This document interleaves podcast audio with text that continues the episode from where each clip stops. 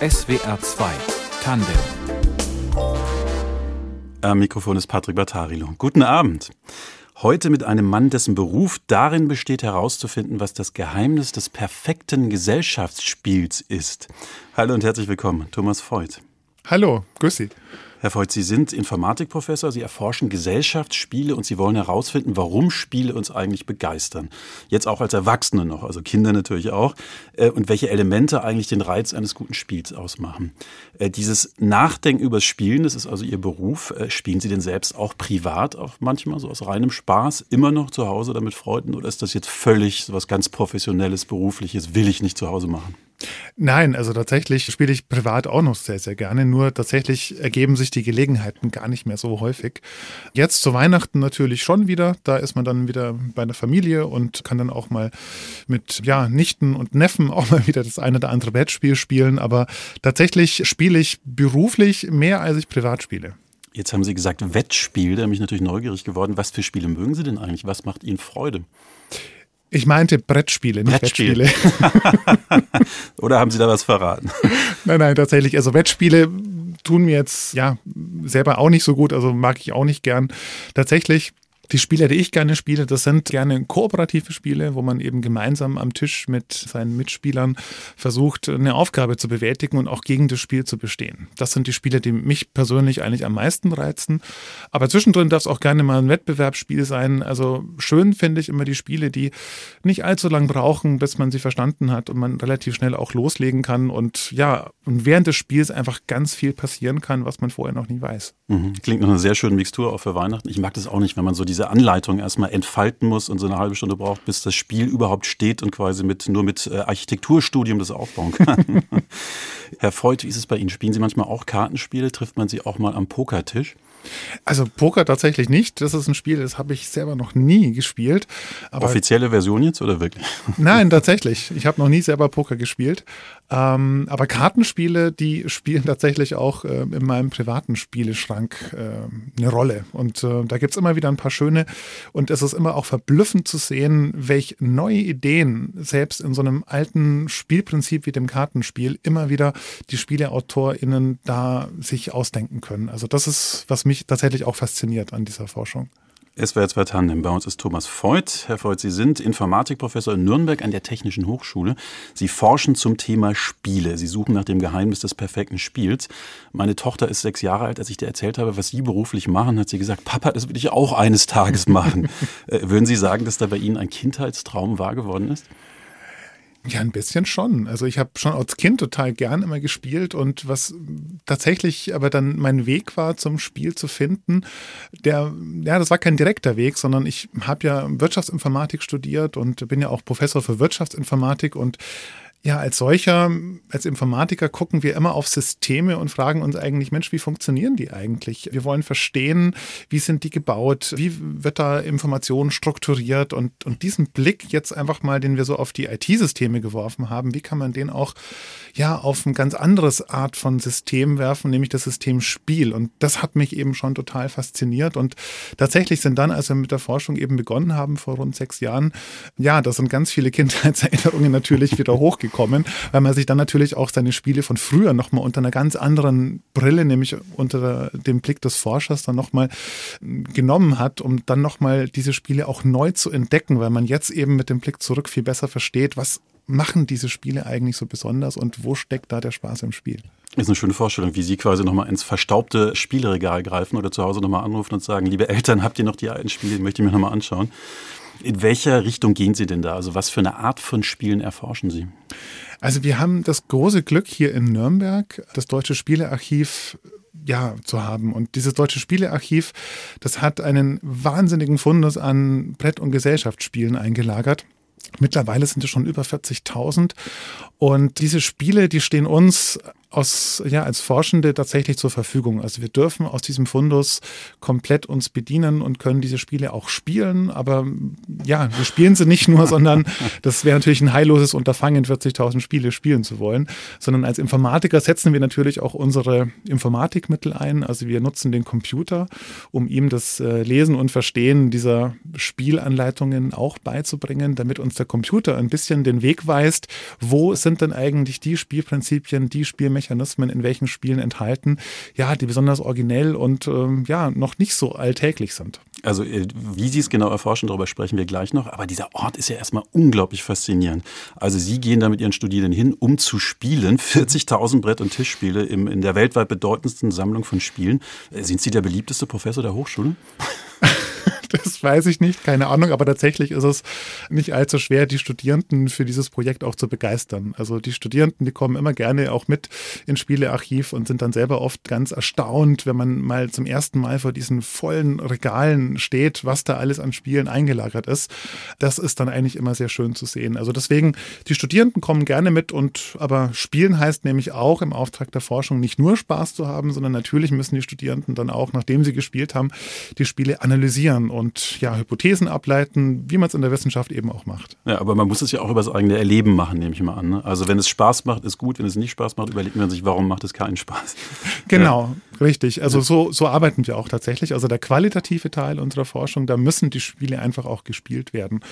Und äh, beim Spiel ist es dann immer so, dass wir uns immer fragen, welche Elemente sind in diesem Spiel jetzt schon vorhanden, die wir in anderen Spielen schon mal gefunden haben. Das heißt, bevor so eine studentische Gruppe tatsächlich wirklich auch den Einstieg in die Forschung machen kann, müssen sie sich erstmal einen gemeinsamen Spielhintergrund erspielen. Also die müssen erstmal so zwei, drei Monate regelmäßig ins Spielearchiv gehen, um gemeinsame Spielerlebnisse zu sammeln, um dann vor diesem Hintergrund auch die Muster zu erkennen, die in den Spielen eben auch immer wieder vorkommen. Ja. Also da fragt man dann zum Beispiel, Mensch, in dem einen Spiel, da ist jetzt hier wieder so eine komische Eieruhr gewesen, in dem anderen war irgend so ein äh, Timer. Irgendwie hat beides mit Zeitlimit zu tun und dann kommt man so langsam diesen Elementen auf die Spur, die eben immer wieder in verschiedensten Kombinationen in den Spielen auch enthalten sind. Also ich bin mir fast sicher, dass es den einen oder anderen Hörer, die eine oder andere Hörerin gibt, die sich gerade sagt, kann ich mich da noch einschreiben in diesen Studiengang und da mitspielen. Ähm, wie ist es denn, also dieses ist ja auch ein historisches Archiv in Nürnberg. Mhm. Äh, was ist denn, einfach um sich vorstellen zu können, was, wie das da aussieht, was da los ist, was ist denn zum Beispiel das älteste Spiel dort? Wissen Sie das? Ja, also tatsächlich ähm, hat sich die Sammlung jetzt nochmal ordentlich erweitert in letzter Zeit. Also bis vor kurzem war eigentlich der Sammlungsschwerpunkt alle Spiele, die mit deutscher Spielanleitung überhaupt je auf den Markt gekommen sind, sollten dort auch gesammelt und eingelagert sein ähm, und was vor allem nach dem Zweiten Weltkrieg ähm, rausgekommen ist. Und jetzt vor kurzem kam noch mal ein ganzer Schwung wirklich alter Spiele mit dazu aus der Sammlung Mensenkamp. Das ist ein Spielesammler gewesen, der jetzt seine Sammlung da auch dem Deutschen Spielearchiv ähm, überführt hat. Und da sind wirklich Spiele dazu gekommen, die bis ins 17. Jahrhundert auch zurückreichen. Und auch bei uns in der Analyse waren jetzt auch schon Spiele, die ja von 1914 auch schon waren. Die sind dann teilweise für unsere ja, Computeralgorithmen auch nicht ganz ganz so gut zu verstehen, die sind dann oft in so einer altdeutschen Schrift noch geschrieben. Da hat dann die OCR-Erkennung häufig Probleme. Gibt es denn bei diesen Spielen eines, das Sie ganz besonders fasziniert, vielleicht auch bei den älteren Spielen? Also das eine Spiel gibt es tatsächlich nicht. Es gibt immer wieder eine ganze Reihe von Spielen, die mich wirklich teilweise sprachlos machen, ob der Pfiffigkeit der Ideen, die da drin stecken. Also es ist immer eine Freude zu sehen, welch tolle neuen Kombinationen immer wieder neu geschöpft werden aus diesem Fundus von, ja, aktuell haben wir rund 100 Spielelemente. Und da ist es eben wirklich so wie beim Kochen. Sie müssen sich das vorstellen, die Zutaten sind eigentlich immer wieder dasselbe. Das heißt, man rekombiniert die gleichen Zutaten immer auf eine neue Art und Weise. Und ein Spiel, was mich da in letzter Zeit wirklich total gepackt hat, war zum Beispiel das Spiel Magic Maze. Magic Maze ist ein kooperatives Echtzeitspiel. Ganz kurz übersetzen, Magic Maze heißt die magische, was das ist ein Maze, ein Muster? Das magische Labyrinth. Labyrinth, genau. Genau. Und dieses Labyrinth ist tatsächlich ein Einkaufszentrum, denn ähm, die vier Spieler spielen da jeweils einen kleinen Barbaren, eine Elfe, einen Zauberer und die müssen gemeinsam ein Einkaufszentrum jetzt äh, ja, da einbrechen und sich ihr Schwert, ihre Fiole, ihren Flitzebogen rausklauen. Und das passiert in Echtzeit. Und Echtzeit heißt, jeder Spieler darf eine der vier Spielfiguren Spielfiguren beliebig versetzen, aber immer nur in eine bestimmte Richtung. Und das, der Clou ist, man muss zusammen eben agieren, ohne sich unterhalten zu dürfen. Und damit muss man seine Aktionen mimisch ein bisschen aufeinander abstimmen und das gegen die Zeit natürlich. Die Zeit läuft rückwärts und das ist ja toll, wenn man es dann wirklich geschafft hat, äh, als Gruppe genau kurz vor Ablauf der Zeit wieder das Einkaufszentrum mit seinen gestohlenen ja, Objekten verlassen zu können. Also bitte nicht im echten Leben nachmachen. klingt spannend. Ganz äh, vielleicht mit der, der wird eine kurze Antwort. Es klingt ja so toll, dieses Spielen aus Berufsgründen mhm. ins Archiv gehen, spielen. Haben Sie oder Ihre Studierenden denn je über dem Forschen oder gar Spielen die Zeit vergessen und sind aus Versehen im Spielarchiv eingeschlossen worden? Nein, also eingeschlossen noch nicht. Aber teilweise ist es tatsächlich nicht leicht, den Ausgang zu finden, weil natürlich auch während der Corona-Zeit ganz viel dann am Publikumsverkehr eingeschränkt worden ist. Und da war es dann teilweise so ein kleines Exit-Game, bis man dann wieder rausgefunden hat. Wenn man spielt, kann man ja auch mal Musik hören. Man darf ruhig Musik im Hintergrund hören. Äh, wir spielen jetzt Musik, einen Titel, den Sie sich gewünscht haben, Herr Freud, nämlich von den Beastie Boys, den Titel Don't Play No Game That I Can't Win. Warum haben Sie sich den denn gewünscht? Ja, ich habe tatsächlich mal einen Vortrag gehalten, genau mit diesem Titel, weil dieses Lied tatsächlich eine Haltung beschreibt im Text. Äh, das ist die Sängerin Santi Gold, die hier mit den Beastie Boys zusammenarbeitet, die die Haltung verkörpert, okay, wenn ich spiele, dann will ich auch gewinnen. Und das Schöne finde ich eigentlich, das ist zu kurz gegriffen, denn Spiele zeigen uns, die können uns auch toll Spaß machen, selbst wenn wir nicht gewinnen.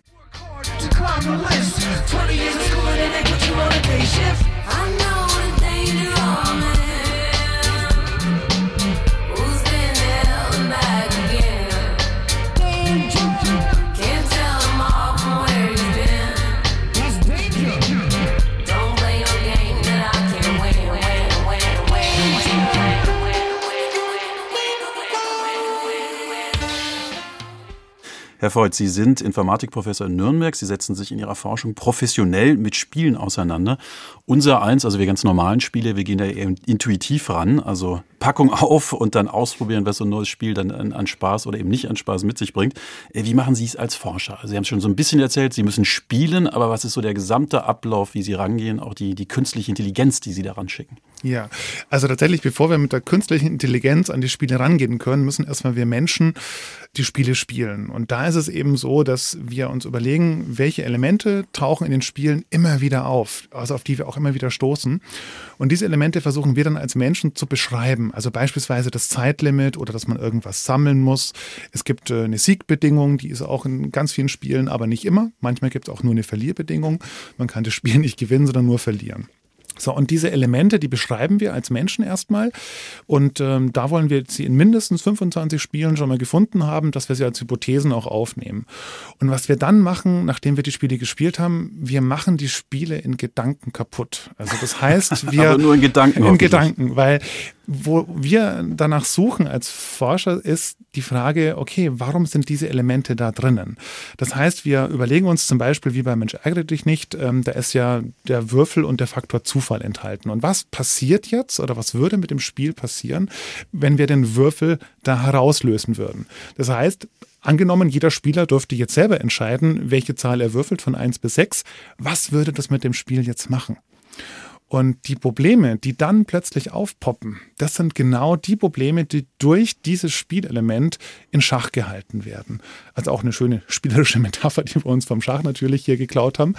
Aber das ist eben, wie wir arbeiten. Das heißt, wir machen sie in Gedanken kaputt, um zu sehen, wenn wir was wegnehmen, also wie beim Architekten auch, der sich ja auch überlegt, bei einer Wand zum Beispiel, ist die Wand tragend für die Statik des Hauses? Fragen wir uns, ist dieses Element tragend für den Spaß und die Motivation im Spiel?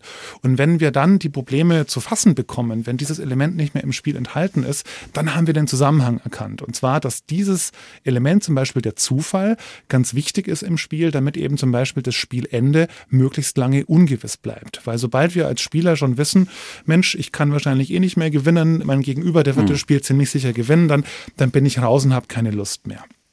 Ja, und mit diesen ganzen Hypothesen machen wir dann einen zweiten Strang auf, indem wir dann die Spielanleitungen digitalisieren. Wir bekommen dann auch die PDF-Anleitungen vom Deutschen Spielearchiv zur Verfügung gestellt und jagen die dann durch eine ganze Pipeline an OCR-Erkennung durch, bereiten die Daten auf und versuchen dann eben mit maschinellen Lernverfahren Muster zu entdecken, indem wir erstmal dem Computer auch versuchen beizubringen, wie er selbstständig in diesen Texten diese Spielelemente, zum Beispiel Zeitlimit, Zufall, dass irgendwas gesammelt wird, selber erkennen kann. Das heißt, der Computer kann uns dann sagen, welche Elemente in welchem Spiel enthalten sind. Und die können wir uns als Forschende dann wieder gezielt zur Brust nehmen und sagen, jawohl, das wollen wir nochmal genau wissen. Und so spielt quasi die künstliche Intelligenz, die jetzt äh, selber nach Spielelementen suchen kann, mit uns Menschen, die wir dann diese Spielelemente in den Spielen nochmal nachforschen können. Mhm. So spielt es dann ineinander. Also jetzt habe ich zwei Kommentare. Erstens, ich würde gerne bei mhm. Ihnen studieren. Ich finde, Sie haben das unglaublich gut und anschaulich auf den Punkt gebracht, was Sie da machen. Es ist ja sehr komplex und interessant. Zweitens habe ich an meine Tochter gedacht, die tatsächlich dieses Element Zufall, von dem Sie gerade gesprochen haben, extrem braucht. Also gerade in dem mhm. Alter, um in Spielen drin zu bleiben. Ne? Also ja. man, man, kennt es ja, kennt es ja alle von, von, verschiedenen Spielen, dass man frustriert wird, wenn es nicht so richtig weitergeht. Mhm. Ähm, jetzt haben Sie ein paar Elemente genannt, also den Zufall zum Beispiel, und noch einige andere. Können Sie denn jetzt so eine Art perfektes Spiel konstruieren? Also können Sie sagen, hier, ich hab's, ich habe die Formel, ich kann das Rezept vielleicht sogar selbst verkaufen? Also für mich das perfekte Spiel kann ich mit Sicherheit ausfindig machen, was für mich das perfekte Spiel ist, aber nicht, was für Sie das perfekte Spiel ist. Weil ich glaube, da müssen wir wirklich unterscheiden, dass eben Spiele immer Systeme sind, die für uns Menschen gemacht sind und und das, was dem einen an, an einem Spiel total viel Spaß macht, ist für den anderen manchmal total langweilig. Also das heißt, die Spielpräferenzen und das, was wir Menschen in den Spielen auch suchen und dort auch finden, das ist sehr, sehr unterschiedlich. Und da sprechen wir eben aus Sicht der Forschung dass wir sagen, es sind verschiedene spielerische Erlebnisse, die wir unterschiedlich stark gewichten. Also beispielsweise, ich war mal in einer Spielegruppe, da waren wir immer zu viert und haben uns regelmäßig zu einem Spieleabend getroffen. Und dann war es immer so, dass eben, ja, Birgit und ich, wir wollten dann immer Strategiespiele spielen. Wir wollten Siedler von Katan spielen, wir wollten Risiko spielen. ja, und Nicole und Ruth, die wollten dann immer ähm, Tabu, Activity, also diese kommunikativen äh, Spiele eher spielen. Das ist lustig, das kann sich garantiert jeder jetzt gerade verorten. Ich bin auf jeden Fall bei Ihnen in der Risikogruppe. Geht den Hörern und Hörern sicher aus ja. Genau, und das Spannende ist eben jetzt rückblickend äh, aus Sicht meiner Forschung, weiß ich natürlich, woran das lag, weil eben diese Spiele wie Siedler von Katan oder auch die strategischen Spiele, da können wir uns kompetent erleben. Da können wir verschiedene äh, Strategien ausknobeln. Da wissen wir, was wir Neues können. Und, und den anderen Spielen, wie jetzt Tabu, Activity, da geht es um ja, soziale Interaktion, um soziale Eingebundenheit. Und das ist ein ganz anderes Bedürfnis, was diese Art von Spielen in uns stillen. Das heißt, je nachdem, mit welcher, ich nenne es mal, motivationalen Bedürfnisspannung wir an so einen Spieltisch rantreten, funktioniert das eine Spiel für mich besser als ein anderes. Und da unterscheiden wir Menschen uns halt ein Stück weit. Und man darf auch nicht vergessen, das perfekte Spiel ist gar nicht so interessant. Interessanter ist es, die perfekte Spielpartie zu haben. Und das hängt eben ganz viel auch von den Mitspielern ab. Denn das perfekte Spiel mit Leuten zu spielen, denen das Spiel aber nicht entgegenkommt, macht genauso wenig Spaß. Es muss allen Spaß machen, ne? sonst macht es ja. eigentlich niemandem Spaß am Ende. Mhm. Gehen wir doch mal einen kleinen existenziellen Schritt zurück, wenn man so möchte. Warum spielen wir denn eigentlich? Also warum macht Menschenspielen Spaß? Es ist ja eigentlich eine einzige Zeitverschwendung. Richtig. Ähm, eine Mitarbeiterin äh, im Deutschen Spielarchiv hatte mal einen ganz tollen PowerPoint-Vortrag gehalten mit dem Titel ähm, Spiele seit ähm, ja, 5000 Jahren äh, nutzlos, aber nicht sinnlos. Und äh, die Idee dahinter ist eben, dass Spiele Systeme sind, in denen wir Menschen einfach Probe handeln können. Das heißt, wir können uns ausprobieren. Wir können ausprobieren, risikolos verschiedene Dinge, die wir sonst im echten Leben vielleicht nicht einfach so machen könnten. Und da lernen wir natürlich auch ganz, ganz viel in den Spielen. Das heißt, Spiele sind natürlich mehr als nur reiner Zeitvertreib. Das heißt, als Beifang bekommen wir, wenn wir spielen, immer auch ja, Erlebnisse mit, die uns Spaß und Freude bereiten. Und Spaß und Freude steckt eben vor allem an unseren Bedürfnissen, die wir mit den Spielen auch befriedigen können. Und dahinter steckt zum Beispiel das Bedürfnis nach Kompetenz erleben, nach sozialer Eingebundenheit, dass wir Teil einer Gruppe sind, aber auch das Thema nach Autonomie, dass wir selber entscheiden dürfen und dass wir was Bedeutsames tun. Und dieses soziale Gefüge, was Spiele immer auch in uns mit prägen, sorgt eben dafür, dass wir mit den Menschen, mit denen wir gemeinsam ein Spiel spielen, wo wir uns gemeinsam auf Spielregeln auch verabredet haben und auch gelernt haben, jawohl, die anderen, die halten sich an diese Spielregeln, da wird Vertrauen aufgebaut. Und das ist eben, was schon seit langem bekannt ist und 1938 hat ein bekannter Kulturanthropologe Johann Huizinga das schon mal in seinem Buch Homo Ludens auch äh, geschrieben, dass eben Spiel immer auch Spielgemeinschaften fördert. Und diese Gemeinschaft, dieses vertrauenstiftende Element, das ist dann in der echten Welt eben auch weiterhin zu spüren. Und das ist, glaube ich, was eben ja uns Menschen da auszeichnet auch beim Spiel, dass wir eben unsere Kompetenzen schärfen können, aber eben auch soziale Eingebundenheit erleben. Was wir aber nicht vergessen dürfen ist, auch Tiere spielen. Und Tiere, wie zum Beispiel Affen, die können auch spielen im Sinne von, ja, dass sie quasi Spaß dran haben, miteinander sich zu necken und ja, verschiedene Sachen auch auszuprobieren. Und das ist nicht nur etwas, was uns Menschen tatsächlich innewohnen, sondern eben auch den Tieren. So, ich habe mir gerade vorgestellt, wie wir alle so schön vertrauensvoll an Weihnachten spielen und jetzt hat sich in meine Vorstellung noch ein kleiner Affe hineingewagt, den ich jetzt auch quasi bei uns dem Weihnachtsbaum mir wünschen würde zum Mitspielen. Wir sprechen gleich weiter. Jetzt erstmal Musik. Noch ein Titel, den Sie sich gewünscht haben, Musik aus Dänemark. Was haben Sie sich denn da gewünscht? Ja, das ist tatsächlich ein dänisches DJ-Kollektiv. Die haben eine Platte veröffentlicht, wo sie ausschließlich nur Samples von anderen Künstlern genommen haben. Also gar nicht selber Musik äh, aufgenommen, sondern nur das genommen, was sie schon vorgefunden haben von anderen und das neu zusammengemixt. Und das ist eine Technik, eine Kulturtechnik, die natürlich auch dem Spiel innewohnt, weil eben auch dort immer wieder mit denselben Spielelementen gespielt wird, aber immer wieder in neuen Rekombinationen. Und das verbindet eben auch ja, die Musik, hier in dem Fall mit dem Spiel. Sagen Sie es einmal an. Das ist das Lied En Lille En, glaube ich, heißt es, von Den Sortes Gole. You know, I know it was a long time coming, but we finally made it home. Got to put you a little bit lower with the blues. Here's a little thing that I think you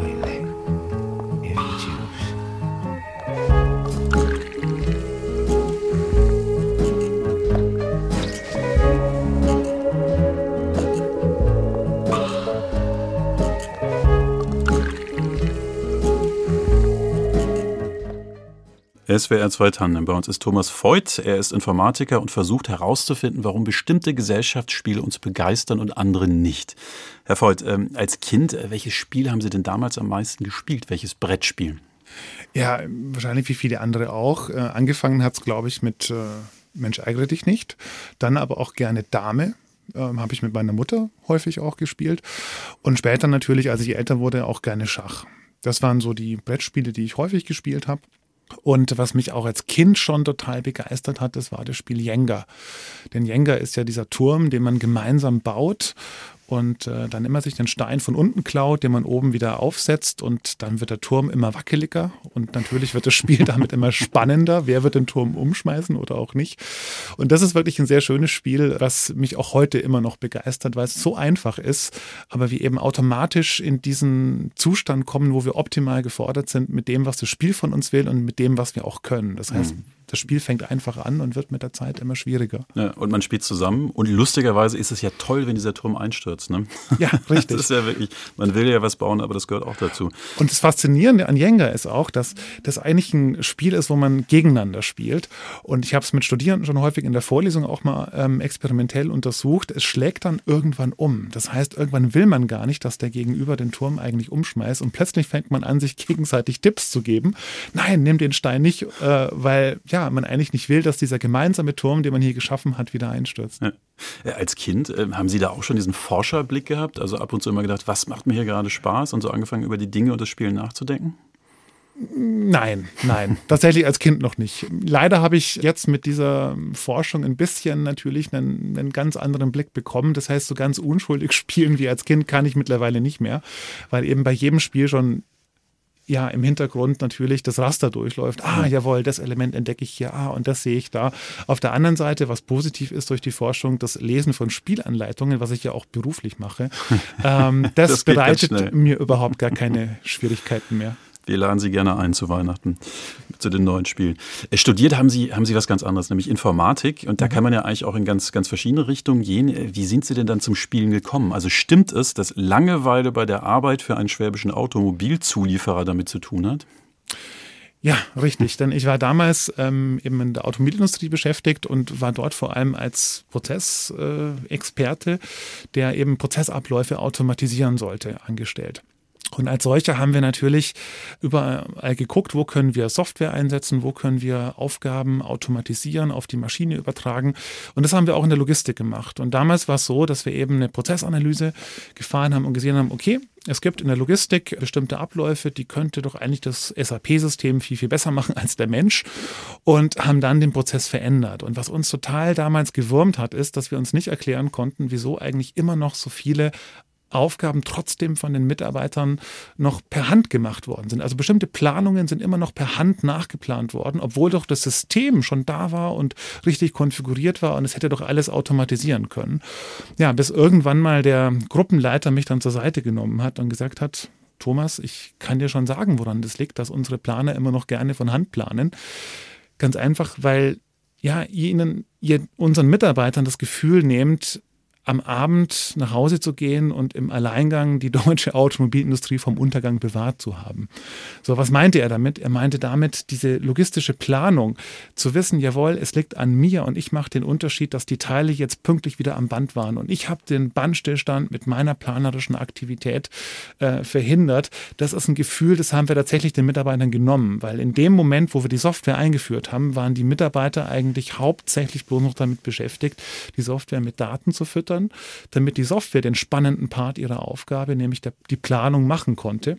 Und die hat die Software auch tatsächlich nahezu perfekt gemacht. Aber was ist passiert? Die Arbeit hat sich verändert. Die Arbeit wurde wie eine Art kaputtes Spiel, was vorher Spaß gemacht hat und danach nicht mehr. Und dagegen haben die Mitarbeiter natürlich ihren eigenen Weg gefunden, damit umzugehen. Und das war für mich damals wirklich ein ganz einschneidendes Erlebnis, weil ich zum ersten Mal als Wirtschaftsinformatiker gemerkt habe, hoppla, da ist plötzlich von Gefühlen die Rede. Da ist von Menschen die Rede, wie sie ihre Arbeit wahrnehmen. Und dafür war ich aber nicht ausgebildet. Denn mein Job als Wirtschaftsinformatiker war immer zu automatisieren, zu digitalisieren. Aber was es mit den Menschen macht, das hatte ich nicht auf der Rille.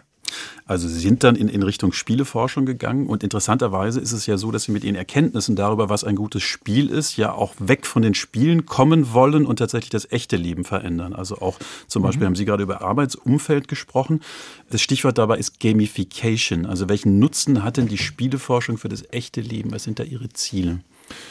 Ja, die, die Idee ist, dass wir sagen, wenn wir mal eine andere Perspektive einnehmen auf die Arbeit, nämlich die Perspektive des Spiels. Das heißt, wenn wir einfach mal so tun, als ob, also wohl wissend, Arbeit ist kein Spiel und Arbeit soll auch nicht zum Spiel werden, aber wenn wir mal nur über Arbeit nachdenken, wie ein Spieleentwickler über Arbeit nachdenken würde, dann fällt uns aus dieser Perspektive eben auf, dass bestimmte Dinge im Argen liegen weil eben gerade im Bereich der Digitalisierung jetzt ganz, ganz viel verändert wird in den Jobs der Menschen und äh, plötzlich sind die Arbeitsbedingungen andere, als sie vorher waren. Und häufig sind eben die Arbeitsbedingungen ganz stark auf Effizienz, auf Effektivität getrimmt.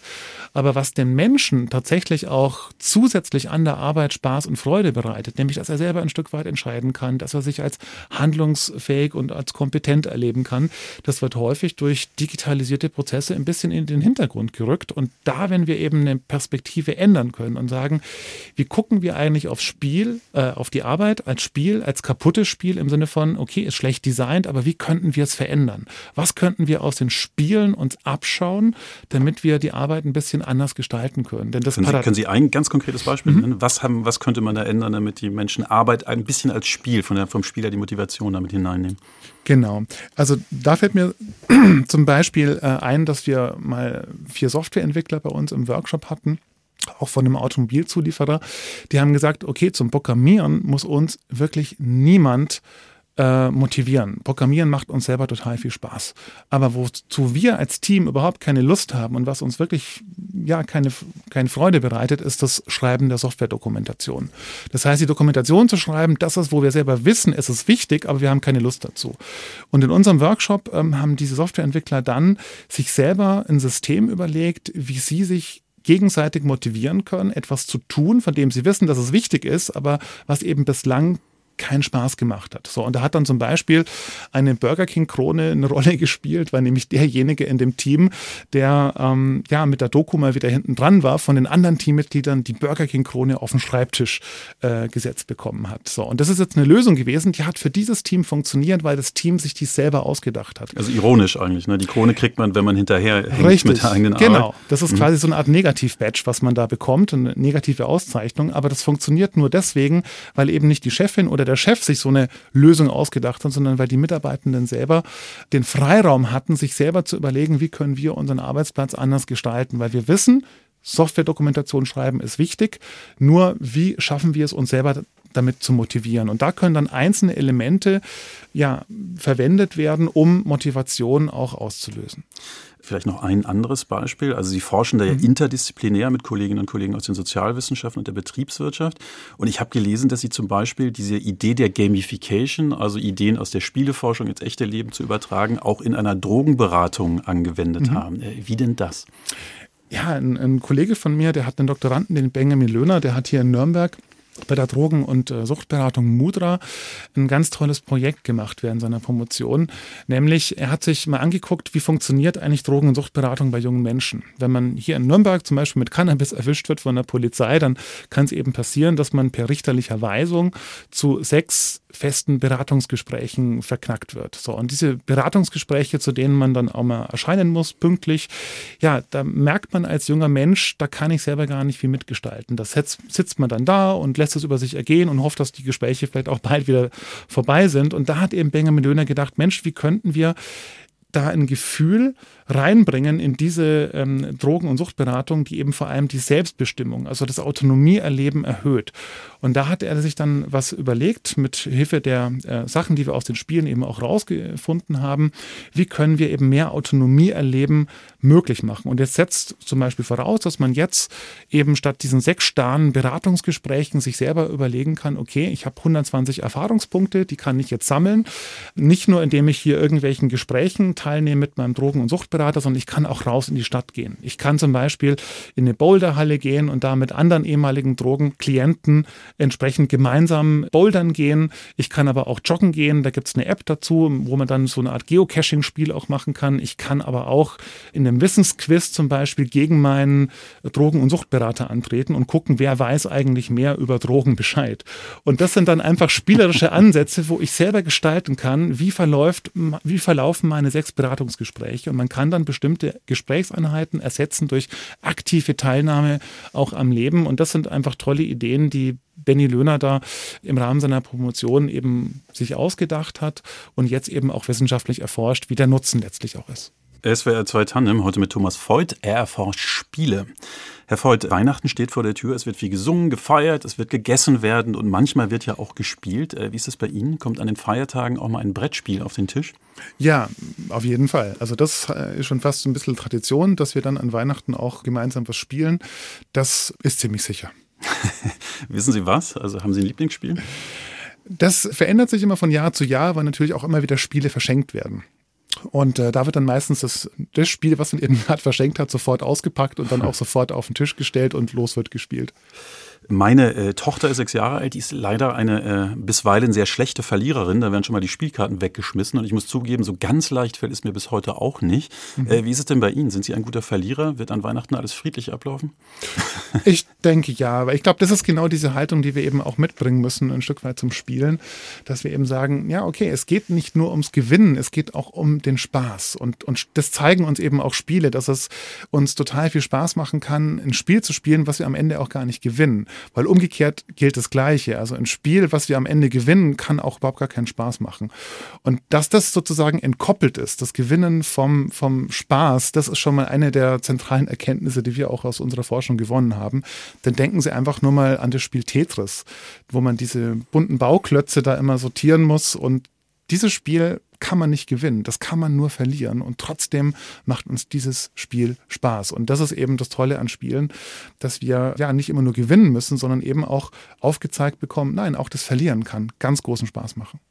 Sie spielen selbst gerne, Sie sind Spieleforscher. Äh, schauen Sie denn auch regelmäßig, ähm, ob es neue Spiele gibt? Also fiebern Sie da so ein bisschen mit, ob wieder was Spannendes ähm, neu erscheint? Ja, selbstverständlich, klar. Also immer im Juli, wenn dann äh, Spiel des Jahres äh, Jury den Spiel des Jahrespreis verleiht, da verfolge ich natürlich teilweise auch live im Livestream, welches Spiel denn diesmal wieder gewonnen hat. Ja. In Ihrer Forschung äh, spielen Sie selber mit Ihren Studierenden, Sie setzen aber auch künstliche Intelligenz ein. Da ist ja jetzt auch in den letzten Wochen und Monaten viel passiert, äh, was man mhm. mitbekommen mhm. hat, wie, wie groß die Fortschritte sind, wie gut diese künstliche Intelligenzen teilweise schon sind. Wie ist es denn in der Spieleforschung? Also sind die Menschen, also sagen wir mal im Entwickeln von Spielen, sind da Menschen eigentlich wirklich noch äh, das Nonplusultra oder könnte man jetzt eigentlich, könnten Sie zu Hause ihre oder im, im, an der Hochschule Ihren Computer programmieren und der würde das perfekte Spiel für dieses Weihnachten ausspucken?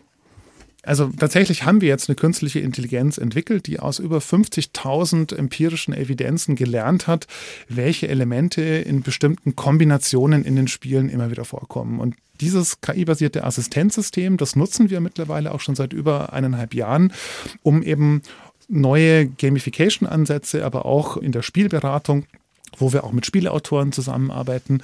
Da setzen wir dieses System auch heute schon ein. Denn die Idee ist eben tatsächlich, dass wir Menschen gar nicht die gesamte Spielehistorie natürlich überblicken können. Die KI kann das aber. Das heißt, die KI, die weiß eben, welche Elemente in welcher Kombination schon wie häufig in welchem Spiel vorhanden sind und kann uns dann immer auch eine Art Feedback geben und sagen, okay, wenn du mit diesen Elementen jetzt gerade dein Spiel äh, gestaltest, dann empfehle ich dir noch dieses Element vielleicht dazuzunehmen oder, was die KI auch kann, sie kann uns auch Hinweise geben und sagen, okay, wenn du mit diesen Elementen dein Spiel gestaltest, dann glaube ich, dass diese Probleme aber vielleicht noch enthalten sind. Zum Beispiel, oh, das Spiel könnte zu schwer zu gewinnen sein. Oder so wie du das Spiel hier gestaltest, glaube ich, dass die, der Spielerfolg zu stark von den Fähigkeiten der Spieler noch abhängt. Und das sind alles konkrete Problemstellungen, die uns die KI ja aufzeigen kann, weil sie eben mittlerweile über den Fundus von über 50.000 empirischen Evidenzen eben gelernt hat, welche Elemente in welcher Kombination in den Spielen immer wieder zusammengesetzt worden sind. Also KI heißt künstliche Intelligenz. Genau. Klar. Kommen wir von dieser künstlichen Intelligenz nochmal zu unseren ganz normalsterblichen Intelligenzen. Äh, wenn wir an Weihnachten denken, äh, gibt es da ein Spiel, wo Sie sagen, das haben die meisten von uns im Schrank, äh, das sollte man jetzt endlich mal wieder rausholen, das ist komplett unterschätzt und bitte spielt es an Weihnachten? Ja, ich glaube zum Beispiel Jenga. Jenga ist tatsächlich eines dieser Spiele, die ich immer wieder gerne raushole, hatte ich vorhin ja eben schon erwähnt, aber auch das eine oder andere Kartenspiel. Also nehmen Sie einfach mal sowas wie in Bayern oder ich glaube auch in Baden-Württemberg wird das glaube ich auch gern gespielt, Schafkopf. So, und beim Schafkopfen ist zum Beispiel was total Interessantes drinnen wenn man scharf kopft, dann spielt man in wechselseitigen Teamzusammensetzungen. Das heißt, man weiß am Anfang, wenn man das Spiel spielt, gar nicht genau, Mensch, mit welchem Spieler werde ich vielleicht ein Team bilden? Und manchmal weiß es der Gegenüber auch noch gar nicht, dass wir eigentlich jetzt hier in einem Team wahrscheinlich zusammenarbeiten. Das heißt, ähm, dieses wechselseitige Teamspiel in so einem einfachen Kartenspiel, wo das auch teilweise unbekannt ist und man muss raten, hm, wie ist hier die Teamkonstellation, das ist schon mal was total Spannendes, was in so einem ganz einfachen Schafkopfspiel schon längst enthalten ist und was man man tatsächlich in vielen anderen Spielen so häufig gar nicht findet. Und da sehen wir eben auch, die einfachen Kartenspiele haben oft tolle Mechanismen, die ja einfach Spaß machen können. Also das Jänger war das Spiel mit dem Turm, den man mhm. bauen soll und der dann irgendwann einstürzt, wenn er ganz hoch ist. Kartenspiele können sich auch nochmal alle einarbeiten, wenn Zeit genug ist. Äh, gibt es denn ein Spiel oder Spiele, wo Sie sagen würden, das sollten Sie auf keinen Fall an Weihnachten spielen? Da zerstreitet sich die ganze Familie. Also tatsächlich kann ich so einen pauschalen Tipp gar nicht geben, weil es hängt immer von den Spielenden ab. Also pauschal kann man das so nicht sagen. Aber natürlich sollte man sich überlegen bei den Spielen, die man zu Weihnachten wählt. Erstens, wie lange dauern sie? Wie viel Zeit will man da investieren? Zweitens, wie viel Zeit wollen wir investieren auch in das Regelwerk? Wie einfach, wie schwer darf es sein? Und man sollte halt sich einfach mal überlegen, okay, anstatt vielleicht ein langes Spiel zu spielen, vielleicht einfach mal ein paar unterschiedliche kurze Spiele. Weil dann ist für jeden ein bisschen was dabei. Weil man muss sich das vorstellen wie bei einer Party wenn sie ein Buffet machen, dann muss für jeden ein bisschen was dabei sein. Also für den Veganer, für den Fleischesser, dann aber auch für denjenigen, der Gluten nicht kann. Und so ist es bei Spielen eben auch. Das heißt, ein Spiel hat selten alles, was allen gleichermaßen schmeckt. Und dann ist es eher vielleicht an Weihnachten besser, vielleicht lieber mal ein paar unterschiedliche Spiele zu spielen, sodass jeder auch mal zum Zug kommt. Thomas Voigt, danke für den Tipp. Ihnen auch viel Spaß beim Spielen unterm Weihnachtsbaum und alles Gute. Schön, dass Sie da waren. Danke. Das war SWR 2 Tandem. Die Redaktion hatte Martina Kögel in der Technik Rudyard Hasel und mein Name ist Patrick Bertarilum.